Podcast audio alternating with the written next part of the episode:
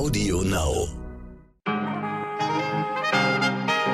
Einen ganz wunderbaren guten Morgen, guten Mittag oder Abend, verehrte Hörerinnen, je nachdem, wann Sie uns hören. Ich begrüße Sie zu einer neuen Woche und einer neuen Folge. Mein Name ist Michelle Abdullahi. Es ist Montag, der 12. Juli und das ist heute wichtig. Machen wir es knapp. Wir sprechen heute mit Ihnen über Menschen im Mittelmeer und Menschen im Weltall, über einen Mann, der uns den Kopf verdrehen will und über einen Fisch, auf dessen Kopf ab sofort eine Prämie ausgesetzt ist. Neugierig geworden? Ich hoffe doch. Sehr gut, los geht's.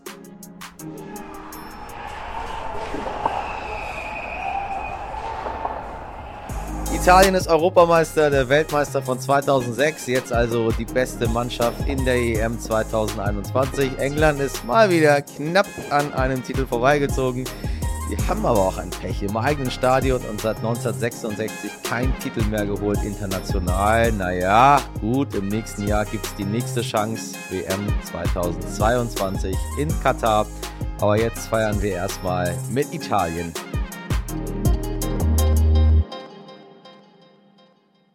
Und jetzt ein Blick zum Seenotrettungsschiff Ocean Viking, über das wir vergangene Woche mehrfach berichtet hatten. Und endlich habe ich gute Nachrichten. Alle aus dem Mittelmeer geretteten 573 Menschen an Bord durften am Wochenende in Italien an Land gehen.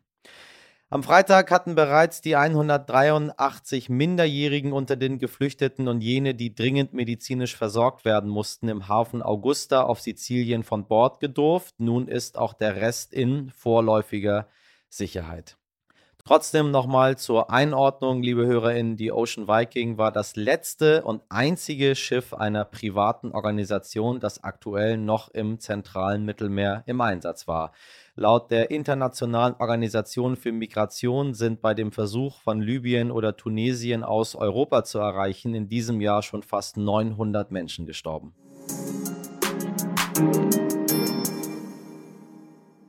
Andere machen einen Sonntagsspaziergang. Der britische Milliardär Richard Branson ist gestern Nachmittag mal eben ins Weltall geflogen. Sein Trägerflugzeug brachte den 70-Jährigen und seine fünf Crewmitglieder samt ihrem Raumschiff in die Luft über dem Spaceport Americana im US-Staat New Mexico.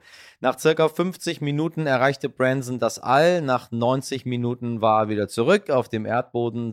Sein Ziel ist, ja genau, das künftig auch Touristen anzubieten. In Touren bis zur sogenannten Karman-Linie, die liegt exakt 100 Kilometer über dem Meeresspiegel und gilt als Grenze zwischen Erdatmosphäre und Weltraum.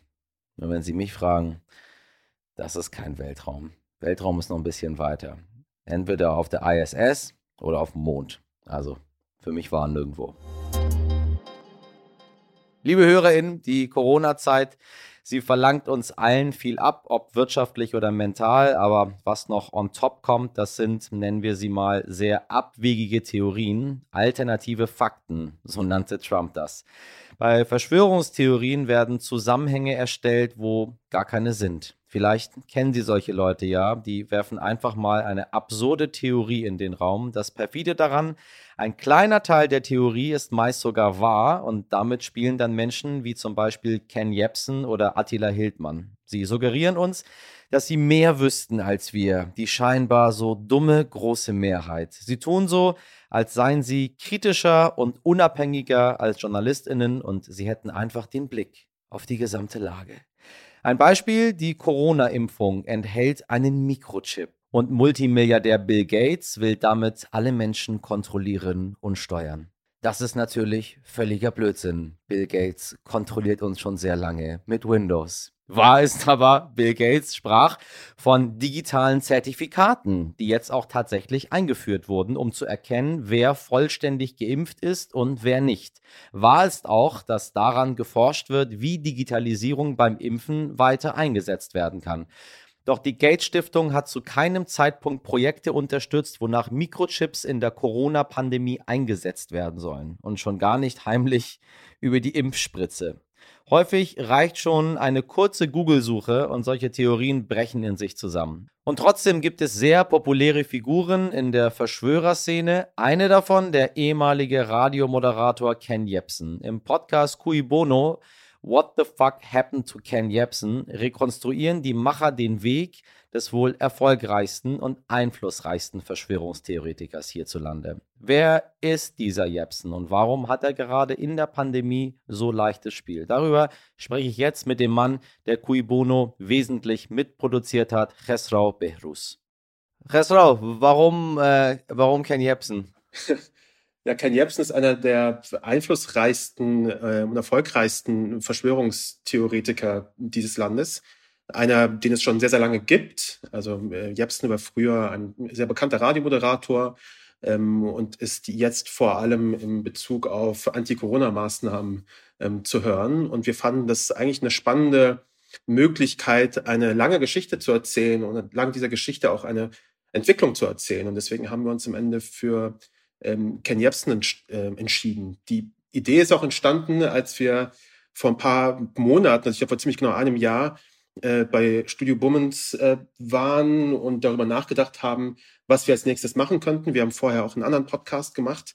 Ähm, und das war genau die Zeit, so ein bisschen nach dem ersten Lockdown. Da war sehr viel los auf den Straßen, sehr viele Anti-Corona-Demonstrationen. Und Ken ja, Jebsen ja. war halt eine der Figuren, die sehr häufig aufgetreten sind. Und deswegen hat er unsere Aufmerksamkeit gehabt. Was schreibt er in seiner Biografie? Also das wäre, wenn man sich so ein bisschen sich mit ihm beschäftigt, dann sieht man, es ist alles so ein bisschen durcheinander und äh, man weiß nicht so genau, wo, kommt er her und jeder sucht sich so die Informationen, die, die er oder sie will aus seiner Biografie. Ähm, Gibt es irgendwie einen Moment, wo der, wo er abdriftet und man merkt so, okay, da ist irgendwas passiert, dass er äh, Verschwörungstheoretiker wird?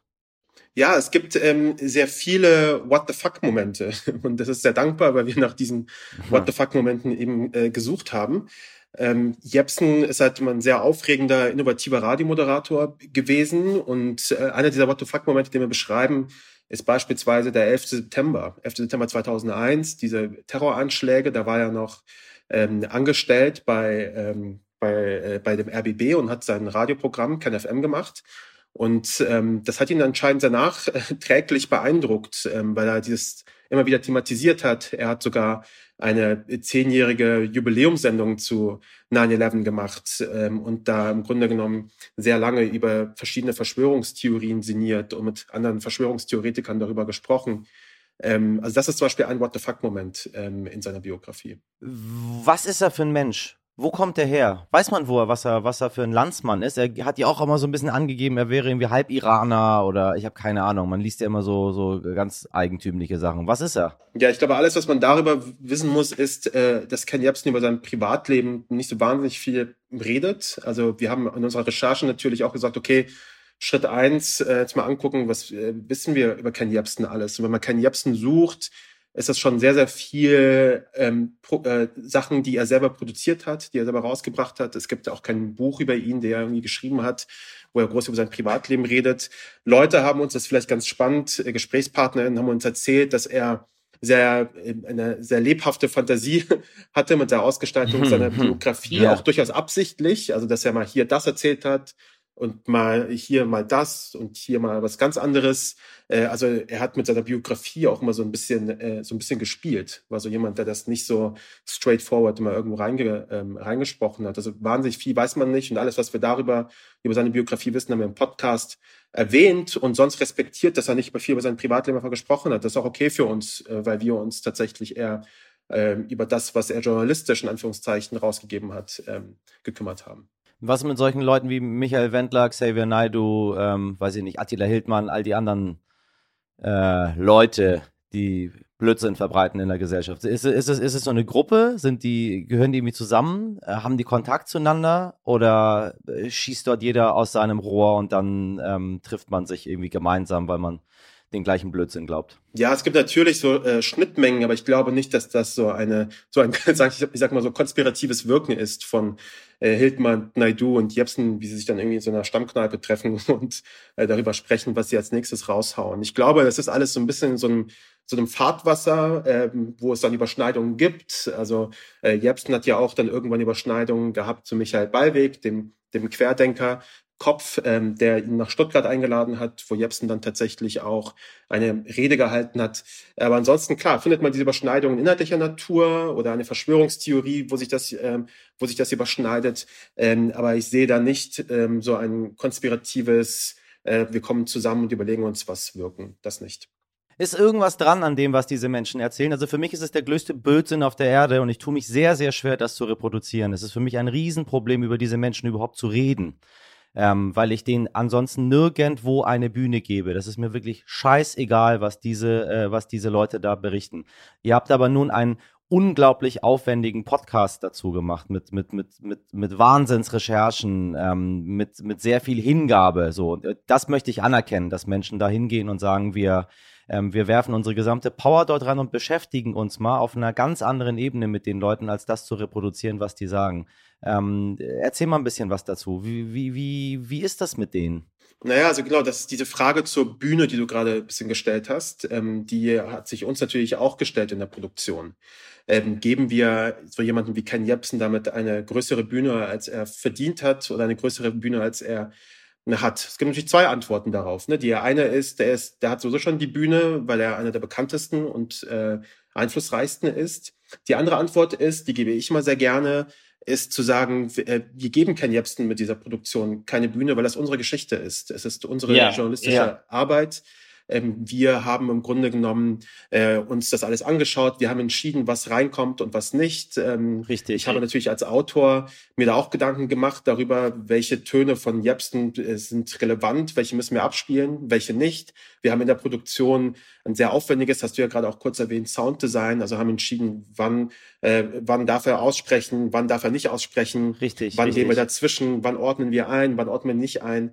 Ähm, also wir arbeiten schon mit diesen ganzen narrativen Tools, die uns zur Verfügung stehen, um das Ganze einzuordnen und ihm eben genau keine Bühne zu geben, sondern quasi unser Narrativ ähm, zu erzählen. Ich glaube, das ist wichtig, diese Geschichten einmal zu erzählen, zu wissen, wie das funktioniert, diese Wirkungsweisen dahinter, ähm, dahinter zu kapieren. Und ähm, das haben wir versucht mit unserem Podcast. Was ist es, dass sich so viele Menschen, es sind nicht wenige Menschen, die sich, die sich davon angezogen fühlen, es ist auch nicht so, dass ähm, man muss ja, man muss nicht alles richtig finden, was die sagen. Aber ich äh, auf, auf jeder Party, egal wo ich bin, in jedem Gespräch, taucht irgendwann der Moment auf, wo irgendeiner sagt, ah, aber an dem einen Sache, da könnte was dran sein.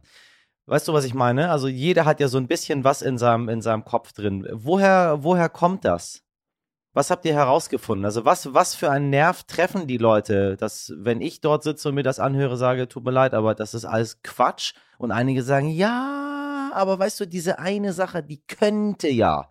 Das ist, glaube ich, also das ist zum Beispiel, wäre eine Antwort darauf, zu sagen, ähm, jede Verschwörungstheorie oder jeder Verschwörungsmythos äh, hat irgendwo auch ein Stückchen Wahrheit drin. So, das ist oft, ja. ähm, das ist ja oft der Trick bei so großen Lügen auch, dass du da irgendwo ein, ein kleines Stück Wahrheit drin hast, irgendeine wahre Sache, irgendein wahres Objekt, äh, irgendeinen wahren Fakt und drumherum wird das andere dann gespinnt. Das ist so ein bisschen so die Rampe, mit der du deine Story baust. Das ist die eine Sache. Ja, ja. Ich glaube, die ja. andere, warum diese Wirkung äh, Wirkung überhaupt da ist. Das beschreiben wir auch in unserer letzten Episode so ein bisschen, dass tatsächlich ähm, dieses äh, Verschwörungstheorie wirken nur wirken kann, weil wir in der Gesellschaft diese, diese Risse halt haben, so diese realen Risse zwischen uns und tatsächlich reale Probleme haben, wirtschaftliche Probleme auch äh, bei marginalisierten Gruppen oder auch generell Leuten, denen es nicht gut geht, weil sie gerade ihren Job verloren haben oder ja. wie auch immer. Vor allem jetzt nach Corona haben wir es ja erlebt, wo sich diese Risse nochmal verstärkt haben, wo wir richtig gesehen haben, wem geht es gut eigentlich in diesem Land und wem geht es nicht so gut. Und ich glaube, in diese Risse äh, können sich im Grunde genommen VerschwörungstheoretikerInnen ziemlich leicht reinsetzen, weil das Unsicherheiten sind, die sie mit einfachen Antworten bedienen können, mit dem Finger auf etwas zeigen können und sagen, diesen Schuld an deinem Unglück. Und ich glaube, es ist ein wahnsinnig äh, compelling äh, Narrativ so. Das, da, das, darauf stoßen, darauf äh, äh, reagieren Leute weil das halt wirklich so überzeugend auch ist. Was sind die Reaktionen auf den Podcast? Ich kann mir gut vorstellen, dass ihr eine ganze Menge aushalten müsst, weil äh, das ist eine Thematik. Äh, jedes Mal, wenn ich mich damit beschäftige oder irgendwas dazu sage, dann äh, haben wir echt zu tun. So von außen kommt da eine ganze Menge, wird da auf einen eingeschossen und dann äh, ihr mit diesem, mit dem riesigen Erfolg, mit dieser riesigen Sichtbarkeit dieses Podcastes, ähm, möchte ich mir gar nicht ausmalen, was ihr da aushalten müsst. Tatsächlich ist es so, dass wir gerade noch keinen großen Shitstorm deswegen erlebt haben, was äh, sehr, sehr ja. schön ist.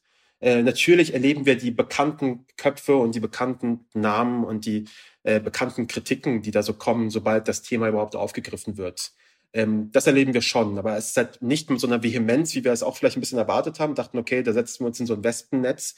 Nest, das ist so überhaupt nicht. Liegt vielleicht, ich weiß nicht, woran das liegt. Liegt vielleicht daran, dass wir tatsächlich uns äh, entschieden haben, auch so einen empathischen Zugang zu diesem Thema auch zu finden. Also zu sagen, wir beschreiben mal wirklich so eine Geschichte. Es ist nicht nur so ein Fokus auf eine schlimme Sache, die jemand gemacht hat, sondern wir versuchen das mal einzuordnen, so eine größere Geschichte zu erzählen. Ich habe den ja. Eindruck, dass das tatsächlich äh, Wirkung gezeigt hat. Und unabhängig davon gibt's halt die gewöhnlichen Nasen, die sich darüber beschweren, dass man gendert zum Beispiel oder so. Das sieht man bei Apple Podcasts in Rezensionen. Ja, ja, das Übliche, ja. Da ja. gibt es so ein Sternbewertungen dafür. Äh, aber ansonsten so einen richtig konzentrierten Shitstorm haben wir noch nicht äh, erlebt, so Knock on Wood, ne? Glück, Glück. Möchte ich euch nicht wünschen. Ähm, äh, du machst ja nicht nur Podcasts, du hast noch das äh, Gesellschaftsmagazin Rom, was ihr rausbringt, mit als Mitherausgeber, als Chefredakteur. Ähm, du beschäftigst dich ja nicht nur Tag und Nacht mit VerschwörungstheoretikerInnen. Was passiert im Magazin?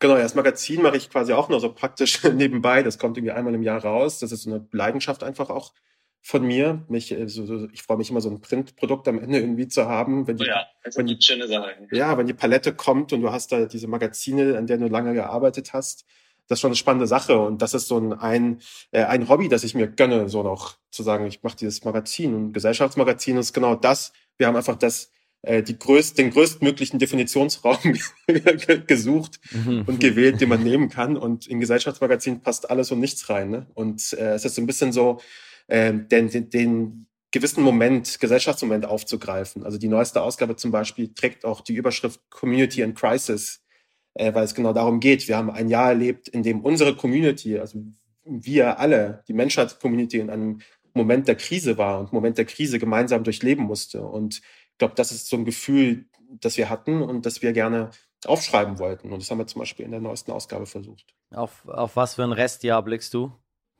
Was, oh, erstmal bin ich wahnsinnig dankbar und froh, äh, dieses Projekt jetzt abgeschlossen zu haben, Cui Bono. Äh, mit äh, Ken Jebsen in der Hauptrolle. Das war eine wahnsinnig aufregende und sehr, sehr schöne äh, Produktion und ähm, ist genau das rausgekommen, was wir uns am Ende irgendwie gewünscht haben und sind alle super glücklich ähm, darüber. Und äh, also erstmal wähne ich mich in Dankbarkeit so ein paar Wochen. Ähm, und dann ähm, habe ich äh, jetzt mit einem Freund zusammen eine Produktionsfirma gegründet, die heißt Andan. Und wir werden sowas weitermachen. Wir werden Podcasts äh, produzieren und äh, journalistische Formate entwickeln, Investigativjournalismus machen, also all die Dinge, all die Dinge, die wir lieben und die wir gerne machen. Und darauf freue ich mich jetzt so das nächste halbe Jahr und zu gucken, ob das, ob das funktioniert oder nicht. Und wünsche ich sehr viel Erfolg dabei. Wir sind gespannt, was noch alles aus eurer Feder kommt. Danke für das Gespräch. Ich danke dir. Heute nichtig. So, verehrte HörerInnen, und zum Ende der heutigen Folge und dem Beginn einer neuen Woche machen wir nochmal kurz eine Perspektivdehnübung. Haben Sie Lust? Prima. Dann stellen Sie sich doch bitte einmal vor, Sie wären ein Hasenkopfkugelfisch. Klingt süß, nicht? Nach so einem gemütlichen, runden Geschöpf, das Algen mümmelt und munter durchs Mittelmeer hüpf schwimmt. Tja, aber Selbst- und Fremdwahrnehmung gehen bekanntlich gerne mal auseinander und in diesem Fall weit. Sie, also Sie als Hasenkopfkugelfisch, werden so richtig gehasst. Und zwar von wirklich allen. Weil sie angeblich überpräsent sind, seit die Erderwärmung sie vom Roten ins Mittelmeer gespült hat. Weil sie wegen ihrer Fähigkeit, sich bei Gefahr aufzuplustern und dem Gift Tetrodotoxin, das sie in ihrer Leber tragen, kaum Fressfeinde haben. Weil sie selbst allerdings sehr gern Fisch essen und am liebsten die, die sich im Netz verfangen haben, das macht die Jagd so schön leicht. Kostet den durchschnittlichen türkischen Fischer nur leider ca. 450 Euro pro Jahr, was bei einem Monatseinkommen von im Schnitt 340 Euro ziemlich heftig ist. Deshalb hat die türkische Regierung jetzt eine Fangprämie auf sie ausgesetzt. Ja, Sie haben richtig gehört. Ein klassisches Kopfgeld. FischerInnen vor der türkischen Mittelmeer- und der Ägäisküste erhalten pro erledigten Hasenkopfkugelfisch fünf türkische Lira, umgerechnet ca. 50 Cent. Wenn Sie also in den kommenden Tagen bei 30 Grad mit schreienden Kindern im Auto, nervtötenden Kundinnen im Laden oder einem unkooperativen Kollegen am Telefon an die Grenze Ihrer Stressresistenz getrieben werden, denken Sie einfach kurz an den Hasenkopf-Kugelfisch. Es könnte alles noch viel, viel schlimmer sein. Mit dieser Deeskalationsweisheit im Kopf verabschiede ich mich für heute von Ihnen. In der Redaktion für diese Folge waren Sabrina Andorfer, Dimitri Blinski, Nick Rasmus, Martin Schlack und Lena Steg. Wie immer gilt, wenn Sie Lob oder Kritik für mich haben, schreiben Sie mir sehr gerne eine Mail an heute. Ich bin morgen früh ab 5 Uhr wieder für Sie da, aber kein Druck. Sie können gerne auch erst später reinhören. Und jetzt kommen Sie gut durch den Tag und machen Sie was draus. Bis morgen, Ihr Michel Abdullahi.